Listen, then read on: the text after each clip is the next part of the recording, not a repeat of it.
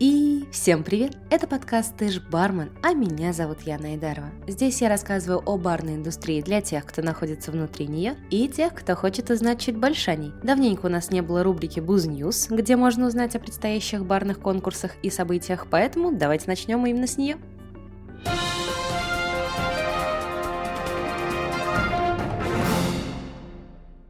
Передача «Бар в большом городе», тот что объявил конкурс на лучший коктейль проекта. Для участия необходимо не только придумать авторский напиток, но и успеть заснять и выложить видео с его приготовлением до 20 мая. Пятерка лучших отправится на съемки спецвыпуска, где определится рецепт фирменного коктейля шоу. Также до 20 мая ребята из Friends Cup тоже ждут ваши видеозаявки. Надеюсь, вы уже начали готовиться к нему. А еще на сайте brockmansgin.com началась регистрация конкурса Brocktail Competition. Пошаговую инструкцию можно найти на странице Black Watch Spirit на Фейсбуке, а победитель будет выбираться путем интернет-голосования в первую неделю июня. Главный приз – поездка на двоих в Новый Орлеан на Tales of the Cocktail. И раз уж речь пошла про масштабные мероприятия, то с 27 по 31 мая в городе Сочи пройдет фестиваль «Гастрит 2019», где запланированы образовательные мероприятия, лекции, семинары и мастер-классы от лучших спикеров ресторанного бизнеса. Подробно о программе и о приобретении билетов можно узнать на официальном сайте gastrit.com. Ну и на десерт еще один онлайн-конкурс, на этот раз от Комплекс Бара. Оригинальный рецепт и подачу безалкогольного холодного напитка, а также видеозаявку до 1 минуты хронометража можно выложить до 20 мая. Необходимые хэштеги и подробности конкурса ждут вас на сайте complexbar.ru.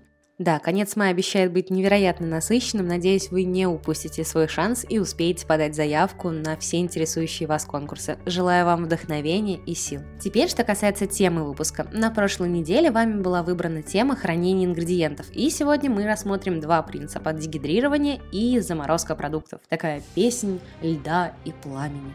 Ух уж эта игра престолов. Добралась даже до этого подкаста. Что делать?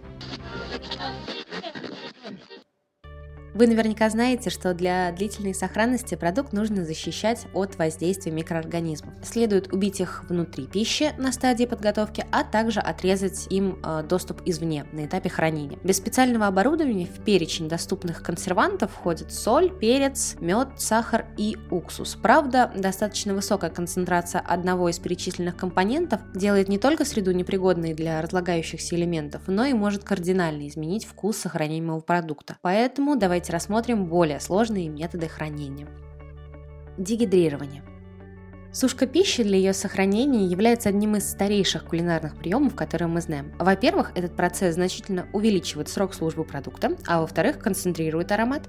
Обезвоживание ингредиентов путем нагревания их теплым воздухом, обычно это происходит при температуре от 35 до 80 градусов по Цельсию, приводит к испарению воды в продукте и понижению влажности вокруг него. Дегидратор обеспечивает теплый воздух, который распределяется по камере равномерно, обеспечивая одинаковую температуру. Следует помнить, что слишком высокая температура может способствовать затвердеванию продукта, то есть образованию некой корки, которая не позволит оставшейся влаге внутри испариться до конца. Поэтому низкий температурный режим и большое количество времени является наилучшей стратегией для сушки ваших ингредиентов.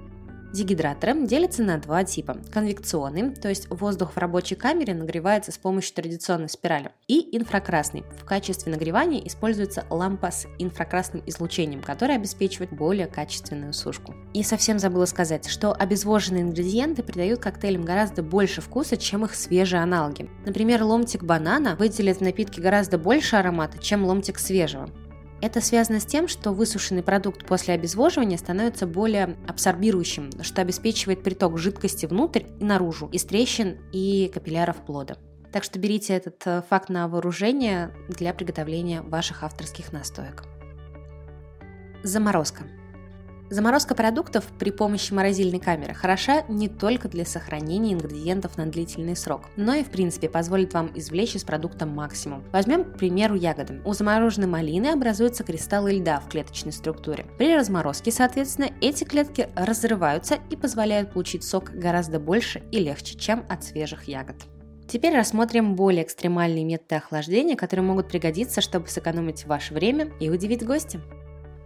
Жидкий азот – Азот в жидкой форме имеет температуру минус 196 градусов по Цельсию и может мгновенно обжечь кожу, поэтому работаем с ним только в спецперчатках и защитных очках. Также жидкий азот должен храниться в специальном сосуде дюара. Это сосуд под давлением, который способен поддерживать азот в жидком состоянии. Однако он все равно будет испаряться через спецклапаны, размещенные на устройстве. Газообразный азот, который выпускается из этих клапанов, безвреден, но когда он связывается с атомами кислорода в атмосфере, он образует закись азота. Этот газ также не вреден, но реакция уменьшает количество кислорода в помещении и может вызвать удушье. Поэтому храним его только в хорошо проветриваемом помещении или на улице. Теперь самое интересное, для чего можно его использовать. Первое и наиболее очевидное применение – это замораживание ингредиентов. Жидкий азот заморозит буквально все, в том числе и алкоголь. Поэтому на летний период предложение туго в виде фруктового льда со вкусом космополитена или кузнечик в виде эскимо может стать идеальным решением для ваших гостей. Сухой лед – Сухой лед представляет собой диоксид углерода в твердом состоянии, и его температура составляет минус 79 градусов по Цельсию. Является отличным инструментом для хранения продуктов из-за своих уникальных сублимационных свойств, то есть он превращается в газ непосредственно из твердого состояния, минуя жидкую форму.